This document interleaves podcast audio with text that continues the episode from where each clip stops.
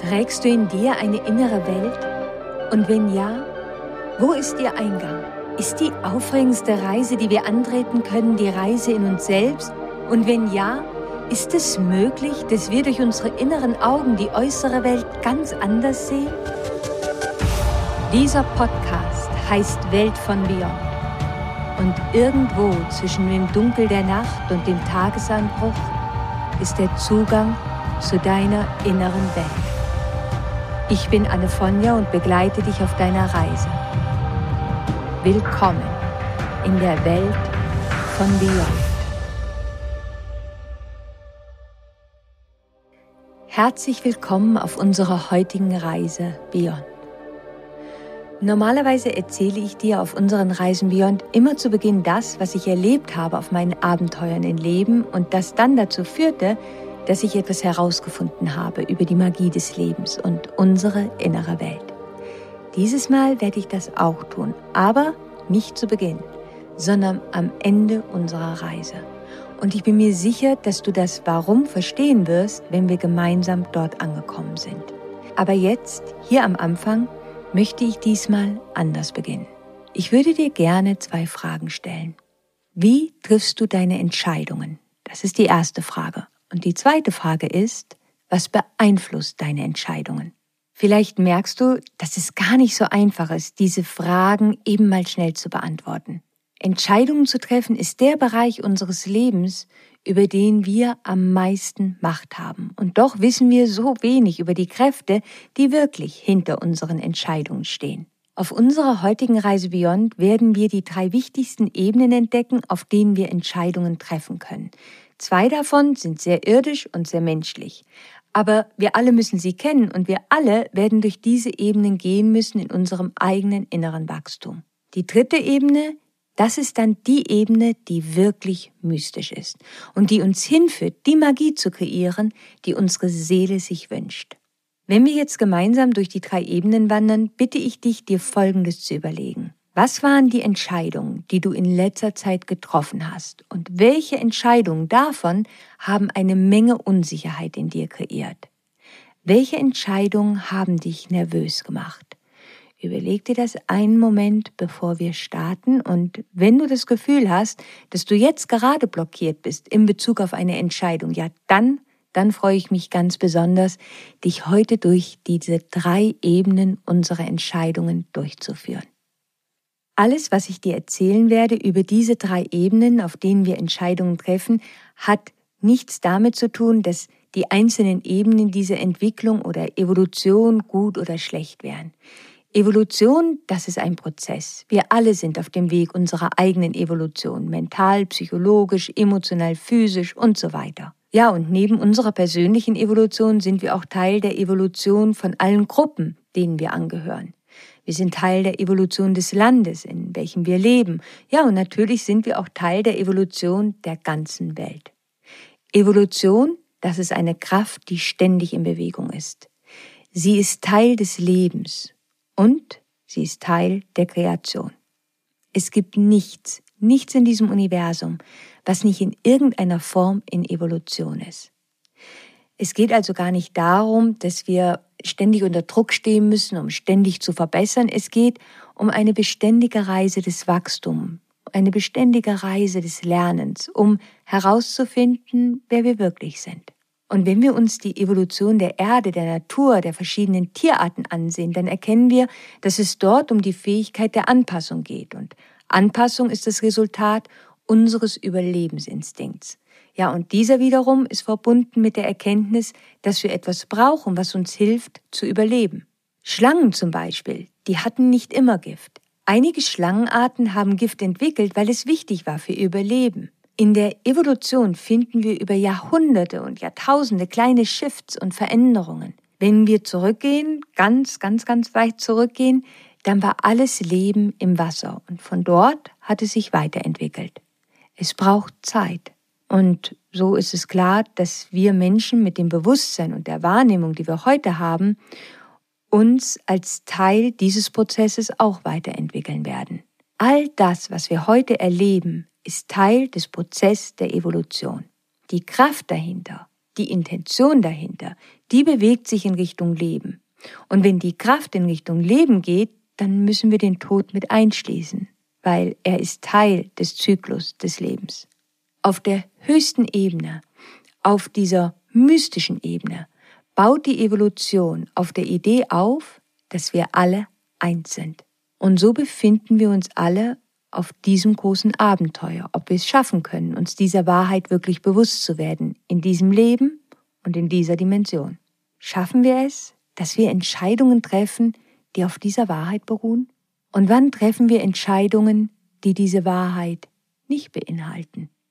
Wenn wir unsere Entscheidungen, die wir tagtäglich treffen, ganz genau unter die Lupe nehmen, dann merken wir, dass diese oft noch auf der Idee beruhen, dass wir getrennt voneinander sind. Das geht mir übrigens ganz genauso. Und es geht bitte wirklich nicht darum, dies als falsch zu bezeichnen. Lass uns nur einmal gemeinsam rein technisch ansehen, was passiert, wenn wir das tun und warum wir das tun. Wenn wir Entscheidungen treffen im Leben, beginnen wir alle auf der ersten Ebene unserer ganz persönlichen Evolution. Auf dieser ersten Ebene werden unsere Entscheidungen motiviert von unserem Überlebenstrieb. Und so können diese Entscheidungen mitunter selbstbezogen sein. Bitte, das meine ich wirklich nicht negativ. Das ist es nicht.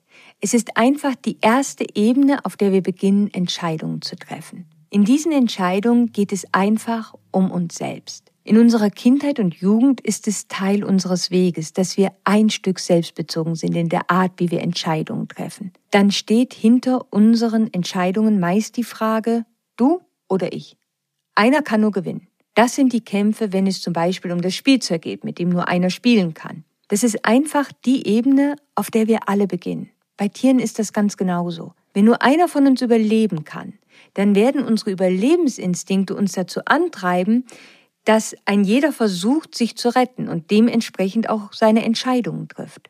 Unsere Überlebensinstinkte sind übrigens wichtig. Ansonsten können wir gar nicht anfangen, unseren Seelenplan zu leben und ihn zu erfüllen. Wenn ich nicht überlebe, werde ich diesen Plan nicht erfüllen können. Es ist wichtig, dass wir unser Überleben mit unseren Entscheidungen absichern. Aber wir entwickeln uns weiter.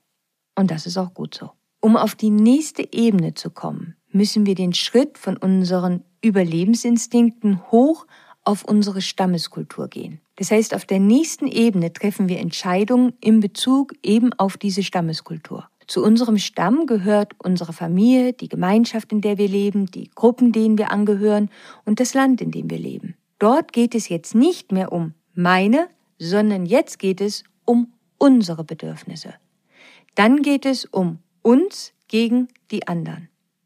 Wir entwickeln einen Sinn für die Gemeinschaft, in der wir leben und werden dann versuchen, mit unseren Entscheidungen auch ihr Überleben abzusichern. Wir können innerhalb dieses zweiten Schrittes durch weitere verschiedene Ebenen gehen. Aber ich möchte mich für unsere Reise heute auf die drei wichtigsten Ebenen konzentrieren, damit du erkennst, auf welcher Ebene du welche Entscheidungen triffst, ja, und wie die anderen Menschen, die Teil deines Lebens sind, ihre Entscheidungen treffen, was ihre Entscheidungen motiviert. Aber noch einmal bitte zur Erinnerung, es geht nicht um richtig oder falsch. Es geht nur darum zu verstehen, welche karmischen Konsequenzen wir mit den verschiedenen Arten von Entscheidungen kreieren. Wir sind auf einer Reise, die Technik hinter dem Prozess unserer Entscheidungen zu verstehen.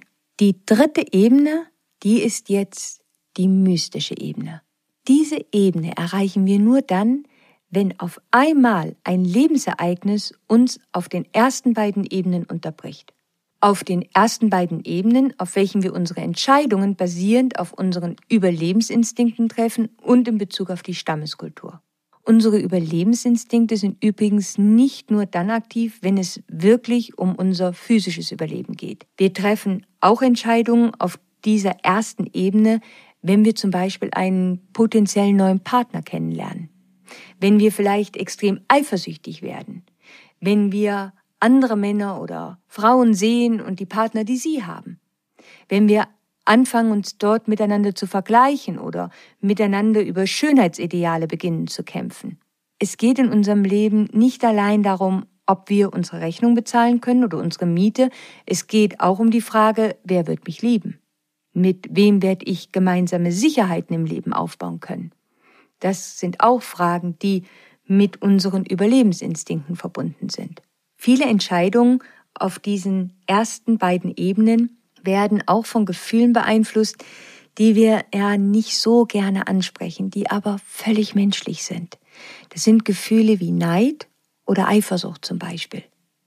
Gefühle, die hochkommen, wenn wir uns wie in einem Wettkampf fühlen, wenn wir das Gefühl vielleicht eines Mangels haben oder wenn wir alte Wunden aus unserer Kindheit auf einmal wieder in uns spüren und wenn die wieder anfangen zu schmerzen.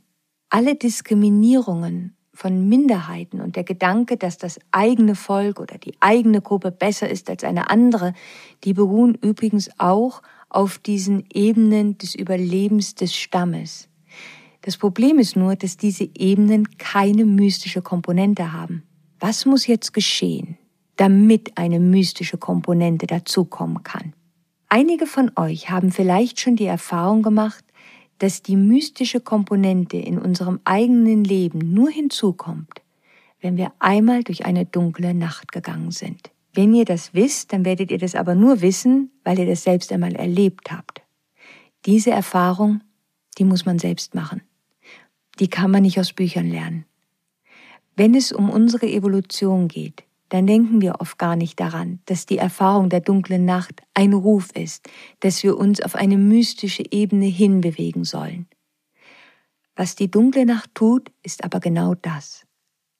Geh einmal in deine Erinnerung zurück zu einer Zeit, in welcher du eine dunkle Nacht erlebt hast. Meist ist sie zusammengekommen mit einem Moment, an dem das Leben dich an eine Wegkreuzung brachte. An einer Wegkreuzung zu stehen, kann sich so überwältigend anfühlen.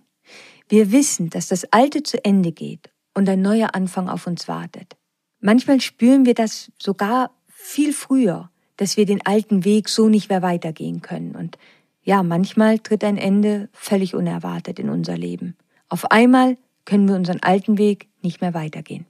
An einer solchen Wegkreuzung werden wir aufgerufen sein, uns ganz genau anzusehen, warum wir bestimmte Entscheidungen treffen, was unsere wahren Intentionen dahinter sind und welche Illusionen wir in uns tragen über unsere Macht und Machtlosigkeit.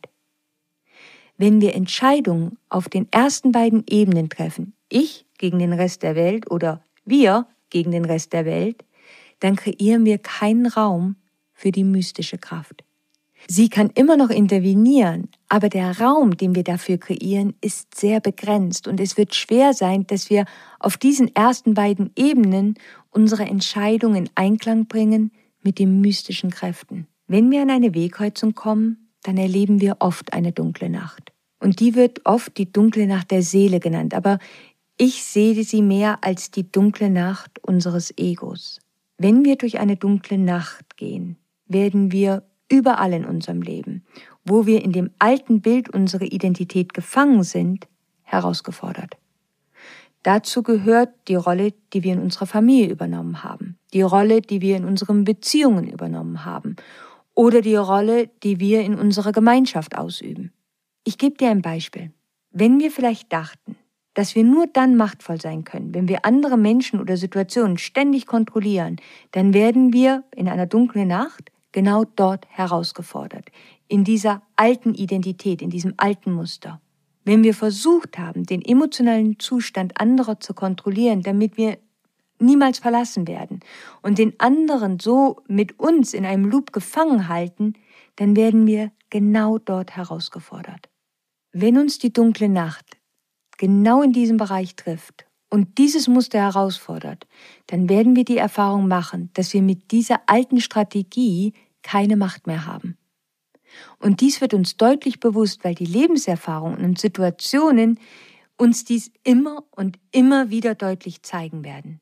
Entweder wird irgendjemand aus diesem Spiel austreten, trotz all unserer Bemühungen Kontrolle auszuüben, dann verlässt er uns trotzdem, oder wir bekommen vielleicht eine gesundheitliche Krise oder irgendetwas anderes kommt, was immer es braucht, um uns aus dem alten Muster rauszuholen.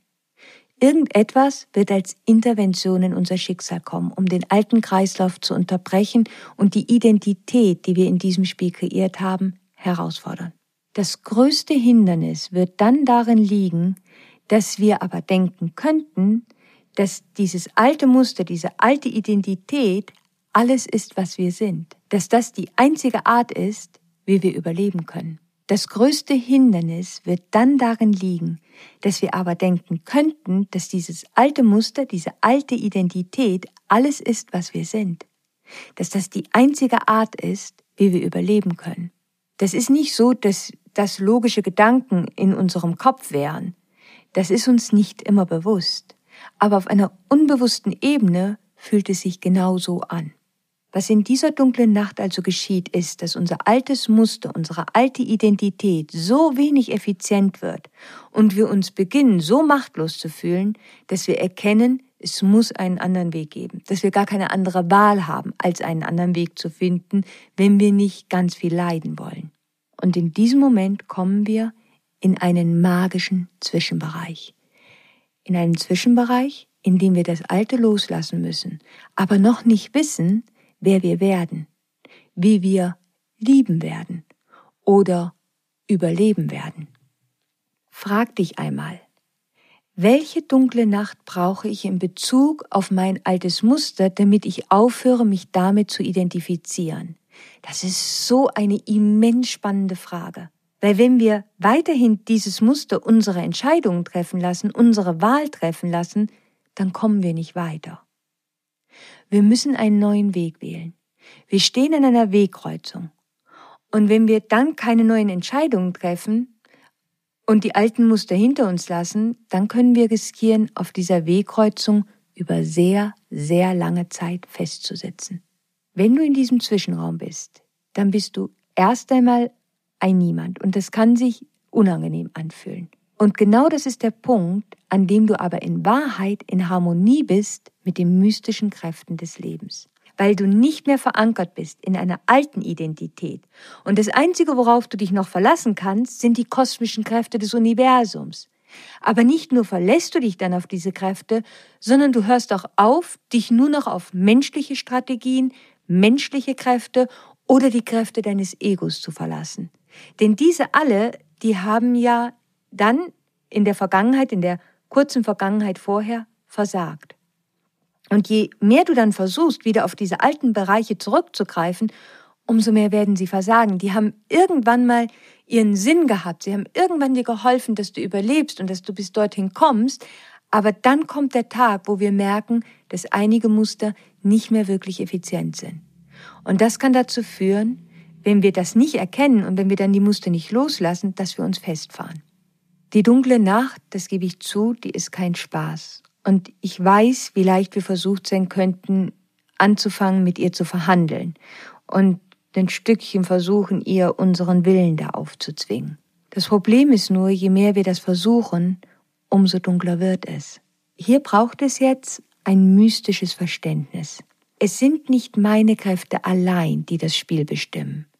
Es sind auch die Kräfte, die die Galaxien kreiert haben, die wirklich das Spiel bestimmen. Wenn wir also mystisch schauen, dann kommen wir zu der Erkenntnis, dass wir nur einen bestimmten Einflussbereich haben, dass es nur einen bestimmten Bereich gibt, über welchen wir Kontrolle haben. Und die größte Kontrolle, die ich haben kann, wird immer die Macht meiner Entscheidungen sein und die Kraft, die ich mit meinen Aktionen aktiviere. Wenn du eine dunkle Nacht erlebst und bescheiden bist und erkennst, wie machtlos du auf einer mystischen Ebene bist, dann brichst du innerlich auf für den Herzschmerz der gesamten Welt. Du brichst innerlich auf und du siehst, dass auch andere in ihrer dunklen Nacht sind, auf ihre ganz eigene Art und Weise. Und das führt dann dazu, dass du ihnen gegenüber mehr Mitgefühl entwickeln kannst. Das, das, was die dunkle Nacht dir schenkt, das ist wahres Mitgefühl. Und dieses Mitgefühl wird dich auf eine hohe Ebene bringen und wird dann deine Entscheidungen durchdringen. Dann triffst du Entscheidungen, die wirklich den Gedanken, alles ist eins, beinhalten. Und in dem Moment können ganz andere Kräfte der Unterstützung des Universums auch in deinem Leben wirken. Jeder, der einmal einen lieben Menschen durch einen Unfall oder eine Krankheit oder irgendetwas anderes verloren hat, geht durch einen Initiationsprozess einer dunklen Nacht und wird für alle, die auch durch diesen Weg gehen, Mitgefühl entwickeln können, weil man dann genau weiß, wie sich das anfühlt. und wenn du selbst durch deinen eigenen Prozess der dunklen Nacht durch bist und du wirst da durchkommen, du bist absolut nicht dafür bestimmt, ewig im Hades zu sein, in der Unterwelt, dann wirst du in dir ein Mitgefühl gegenüber allen anderen Menschen in diesem Prozess tragen. Und dieses Mitgefühl, das bleibt dir ein Leben lang erhalten. Und hier ist der Schlüssel. Dann triffst du Entscheidungen aus diesem Mitgefühl heraus dann denkst du nicht mehr, oh, es geht nur um mich und um mein Überleben, meine Freiheit und mein Wohlbefinden, meine Rechte, mein Erfolg, meine Wertschätzung. Nein, dann sagen wir innerlich, ab jetzt möchte ich auch für andere da sein. Ich werde ab jetzt Entscheidungen treffen, die auch andere Menschen berücksichtigen. In diesem Moment verfügst du über eine viel größere Perspektive, weil du weißt, dass deine Entscheidungen einen Einfluss haben werden auf andere Menschen, die durch dieselbe dunkle Nacht gehen, durch welche du gegangen bist. Dann handeln wir nicht mehr, weil wir gegen etwas sind, sondern weil wir Mitgefühl für etwas haben. Was wir gerade als Gesellschaft sehen, ist, dass wir uns noch ein bisschen schwer tun, Entscheidungen zu treffen, die holographisch sind und ein tiefes Mitgefühl anderen gegenüber widerspiegeln in denen unsere Entscheidungen und Motivationen nicht allein auf den ersten beiden Ebenen getroffen werden und aus einer Haltung gegen etwas anstatt für etwas. Was passiert jetzt, wenn wir aber Entscheidungen treffen, trotzdem wir wissen, dass diese andere Menschen nicht berücksichtigen? Pass auf, manchmal gibt es Menschen, die immer wieder versuchen, gegen uns zu gehen, die immer wieder versuchen, uns herauszufordern. Und wenn wir uns dann entscheiden, trotzdem weiter nach vorne zu gehen, trotz dieser Angriffe auf uns, dann ist das eine gesunde Entscheidung. Dann bemühen wir uns und wir strengen uns an, obwohl es hart ist und obwohl es eine Herausforderung ist. Aber es gibt einen Bereich, in dem wir aus einer trotzdem Haltung heraus Entscheidungen treffen, die nicht mehr gesund ist. Dann versuchen wir zu kontrollieren und kämpfen so sehr gegen etwas an, dass es eine ungute Reibung in unserem System kreiert. Wenn wir Entscheidungen treffen, trotzdem wir wissen, dass Menschen leiden, dass wir andere damit gefährden oder sie in irgendeiner Form verletzen könnten, dann schließen wir sie aus unseren Entscheidungen aus.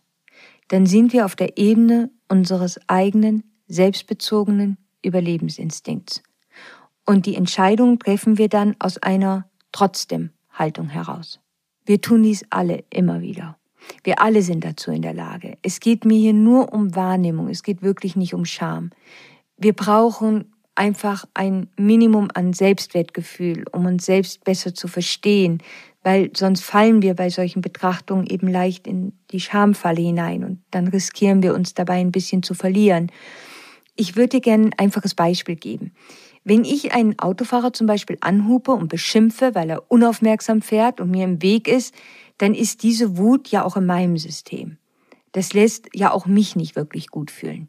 Und es ehrt auch nicht die Tatsache, dass es vielleicht einen Grund geben kann, warum der andere sich gerade so verhält. Vielleicht ist er verloren oder er sieht nicht gut oder er hat gerade eine schlechte Nachricht erhalten. Vielleicht weiß er nicht, wo er ist und wo er jetzt hinfahren soll.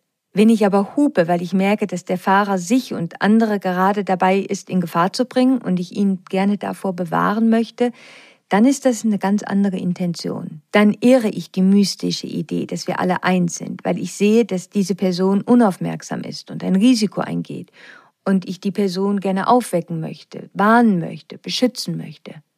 Nicht um den anderen zu beschämen oder abzuwerten, sondern um ihn davor zu bewahren, einen Unfall zu machen und mit den Schuldgefühlen dann später leben zu müssen.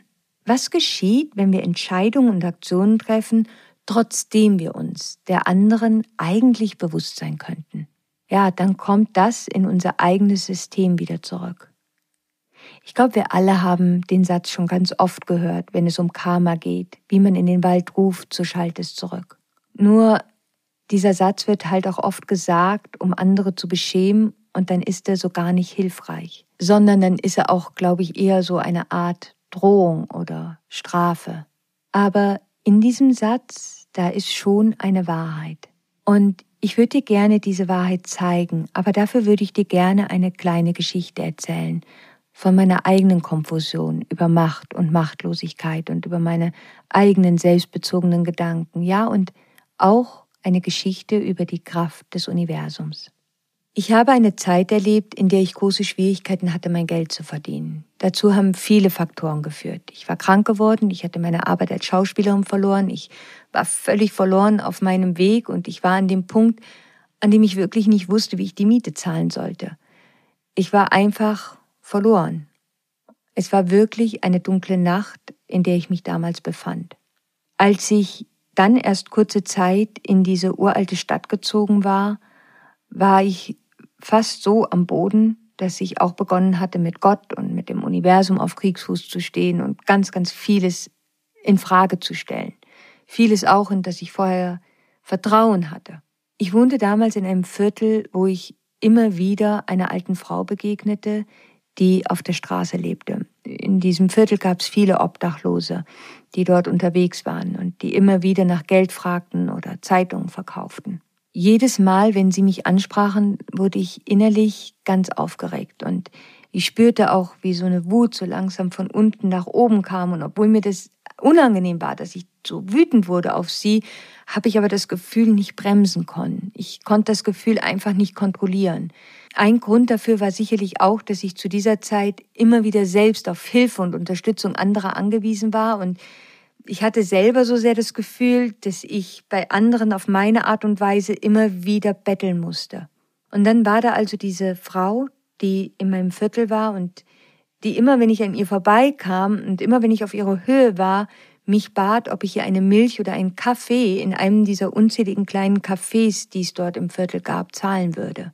Und das hat so weit geführt, dass ich, wenn ich sie schon vom Weiten sah, angefangen habe, einen großen Bogen um sie zu machen. Weil ich jedes Mal, wenn sie mich fragte und wenn ich sie sah, so unrund in mir wurde. Und ich wirklich irgendwann dieses Gefühl hatte und diese Gedanken, die möge doch bitte einfach aufhören. Und natürlich, all das, diese Wut und, und all das, was ich dort gedacht habe, war eine absolute Projektion meiner eigenen Not, meines eigenen Problems auf sie. Was ich dir damit sagen möchte, ist, wenn wir in diesen Bereich der selbstbezogenen Entscheidungen kommen, weil wir selbst in einer so großen eigenen Not sind, dann sind wir an einem dunklen Ort in uns. An einem Ort, der uns keine schönen Gefühle gibt und auch keine schönen Gedanken denken lässt. Das sind dann so Gedanken, ich gegen den Rest der Welt. Ich muss hier um mein Überleben kämpfen. Und wir bedenken dann manchmal nicht, dass es auch höhere Kräfte gibt, die uns helfen könnten, wenn wir nur einen Moment länger durchhalten würden. Wir denken da nicht daran, dass es höhere Kräfte gibt, die uns führen könnten auf unserem Weg des Wachstums und wir glauben da nicht mehr daran, dass sie uns helfen könnten, eine Lösung zu finden. Aber wenn wir das tun würden, dann würde sich in Wahrheit so vieles ändern. Ich meine damit nicht, dass dann alles einfach sein wird, aber dann wird man einen Weg finden und Türen werden anfangen, sich aufzutun. Kehren wir einen Moment zurück zu der alten Frau, die dort bei mir im Viertel war und die immer auf mich zukam und mich dort bat, ihr einen Kaffee oder eine Milch in einem der Cafés zu kaufen. An einem Tag, das war ein später Nachmittag, bin ich ihr begegnet und an dem Tag änderte sich alles. Als ich sie schon von Weitem sah, wusste ich, dass sie mich wieder darum bitten würde, dass ich ihr diesen Kaffee oder die Milch in einem der Cafés kaufte. Aber an dem Tag geschah etwas, was vorher nicht geschehen war. Ich sah sie und in dem Moment, wo ich sie sah, hatte ich dieses Gefühl in mir, dass ich keinen Bogen um sie machen sollte, dass ich nicht vorbeigehen sollte. Dieses Gefühl, über das ich hier spreche, ist nicht ein Gefühl, was aufbaut auf irgendwelche logischen Gedanken, sondern es ist ein Gefühl, was auf einmal da ist. Und wenn dann ein Gefühl so stark ist und es ist auf einmal da, dann diskutiert man damit nicht. Dann kann man gar nicht anders. Dann muss man dem Gefühl nachgeben. Auch wenn es vom logischen Verstand her völlig absurd wirkt. Das heißt, dieses Gefühl war da und gleichzeitig war da auch diese Gedanken der Wut, denen aber irgendwie auch klar war, dass ich mit dem Gefühl nicht verhandeln kann. Das heißt, ich habe einerseits gedacht gehabt, ich habe nur noch wenige Euros in meiner Tasche und ich kann mir selbst nicht einfach einen Kaffee oder ein Glas Milch in einem der Cafés gönnen, obwohl ich es gerne würde. Aber ich bin dem Gefühl gefolgt. Und ich bin von mir aus auf sie zugegangen. Und ich habe sie von mir aus gefragt, ob sie gerne ein Glas Milch hätte und dass ich ihr gerne eines kaufen wollte. Und in diesem Moment sah ich zum allerersten Mal wirklich ihre Augen. Und die waren so wunderschön und es waren so dunkle und so gütige Augen. Und ich sah überhaupt sie als Mensch das erste Mal wirklich richtig. Ich nahm sie als Mensch das erste Mal wahr. Und ich sah, dass die Schuhe vorne völlig zertreten waren und völlig offen waren, dass die Sohle gar nicht mehr richtig oben an dem Leder dran saß. Und dann sah ich, dass aus den Schuhen oben, dass die, dass die Beine ganz geschwollen waren und, und auch die Hände waren geschwollen und es war rissig. Und sie hat mich angeschaut und sie hat Danke gesagt und dabei hat sie mir so ein wunderschönes Lächeln geschenkt. Und wir sind dann die paar Schritte zu dem Café gegangen und ich habe dann gesagt, sie möge sich gerne hinsetzen, ob sie sich gerne setzen möchte und bin reingegangen und habe die Milch und einen Kaffee für mich bestellt. Und ich habe innerlich gezittert, weil diese ganze Anspannung war da in mir, weil einerseits hatte ich das Gefühl, das war das Geld, das hatte ich eigentlich ganz gern für mein Abendessen ausgeben wollen. Und auf der anderen Seite hatte ich das Gefühl, dass es wichtig ist, dass ich dort jetzt mit ihr sitze und dann dieses Gefühl, sie wirklich als Mensch sehen zu können. Und als der Kellner die Milch vor sie hinstellte, hat sie Danke gesagt. Und in dem Danke, ich weiß nicht, wie sie es gemacht hat, war so eine immense, große Dankbarkeit. Und diese Dankbarkeit war nicht nur da wegen der Milch, sondern das war eine Dankbarkeit, dass ich dort mit, mit ihr saß, dass ich mich dort mit ihr zusammen hingesetzt habe. Und das alles hat mir so den Hals zugeschnürt und im gleichen Moment habe ich aber auch verstanden, warum ich dieses Gefühl vorher gehabt hatte.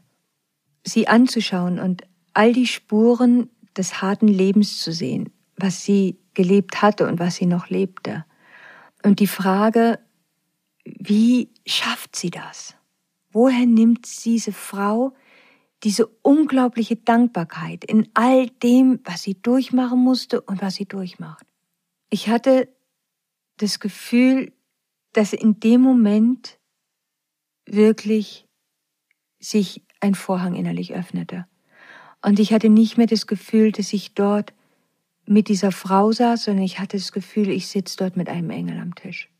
Und ich bin mir, ich weiß, das klingt vielleicht seltsam, aber ich bin mir hundertprozentig sicher, dass sie ein Engel war. Ich habe nicht viel sagen können und das hat sie gemerkt und dann hat sie gefragt, wie es mir geht und ob ich dort im Viertel lebe. Und all das, was sie sagte, das war so voller Fürsorge für mich. Und gleichzeitig war sie in dem Moment an dem Tisch dort so glücklich. Als ich mich von ihr verabschiedet habe und nach Hause gegangen bin, habe ich dann den Rest des Abends bei mir auf dem Bett gelegen und habe ja ziemlich geweint. Und ich glaube, ich habe so sehr geweint, weil auch alle Anspannung, all diese schwierigen Wochen von mir abgefallen sind.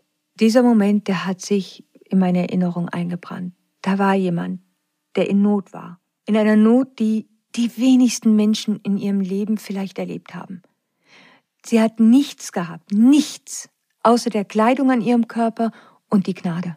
Diese wahnsinnige Gnade, die sie auf ihrem Weg begleitete. Sie lebte. Und sie war dankbar dafür. Und das konnte man in jedem Moment, den ich mit ihr verbrachte, fühlen.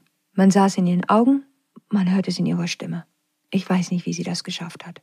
Ich weiß nicht, ob ich das jemals schaffen könnte. Aber ich weiß, dass genau das ein riesiger Schlüssel ist, wenn du einen Shift in dir selbst erlebst.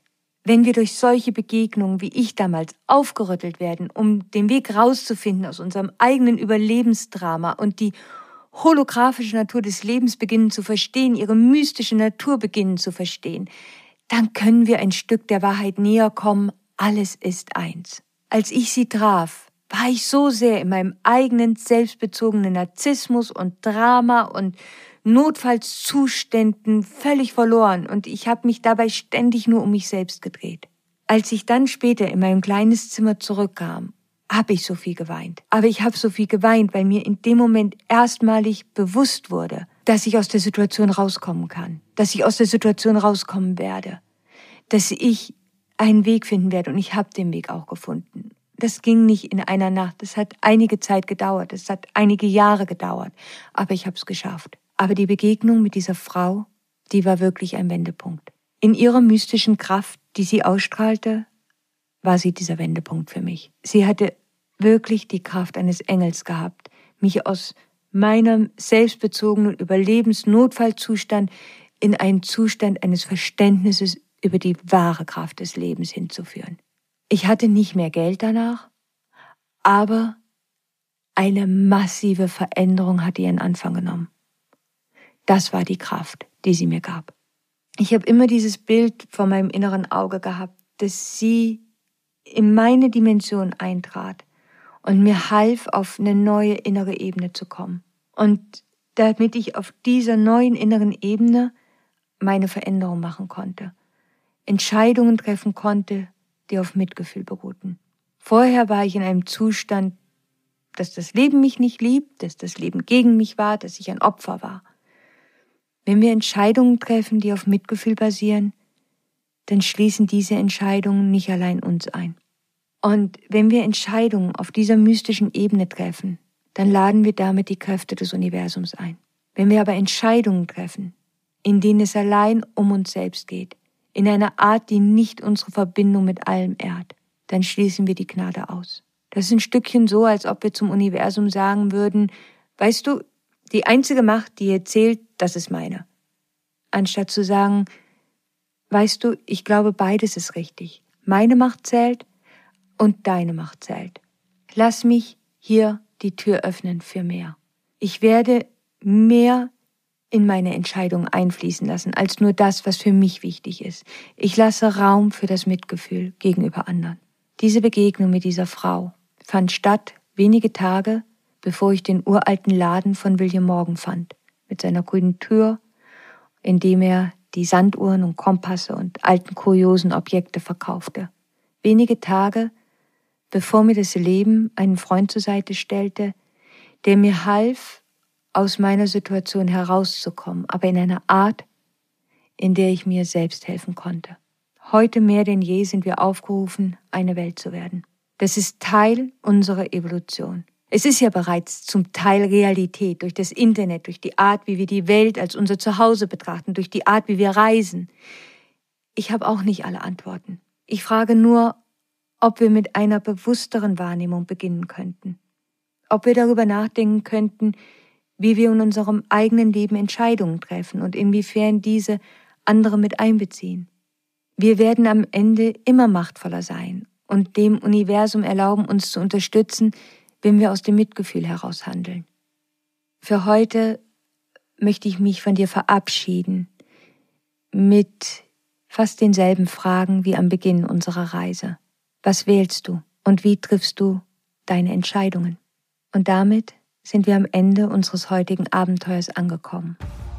Auf meiner Instagram-Seite Annefonja findest du auch eine Post zu unserer heutigen Episode und ich würde mich wirklich sehr, sehr freuen, wenn du mir dort deine Gedanken dazu schreiben magst. Und wenn du gerade in deinem Leben an einer Wegkreuzung stehst und du dir wünschst, in die Geheimnisse dieser archetypischen Erfahrung noch tiefer einzutauchen, dann würde ich mich sehr freuen, dich zu einer ganz besonderen Reise begrüßen zu dürfen. Auf meiner Webseite annefonja.com unter Kurse findest du alle Informationen dazu und der Kurs heißt Wegkreuzungen, meistere die Kunst, Entscheidungen zu treffen. Am kommenden Dienstag um 5 Uhr am Morgen treffen wir uns wieder hier zu einer neuen Reise in die Welt vom Beyond. Und bis dahin, stay magic. Always.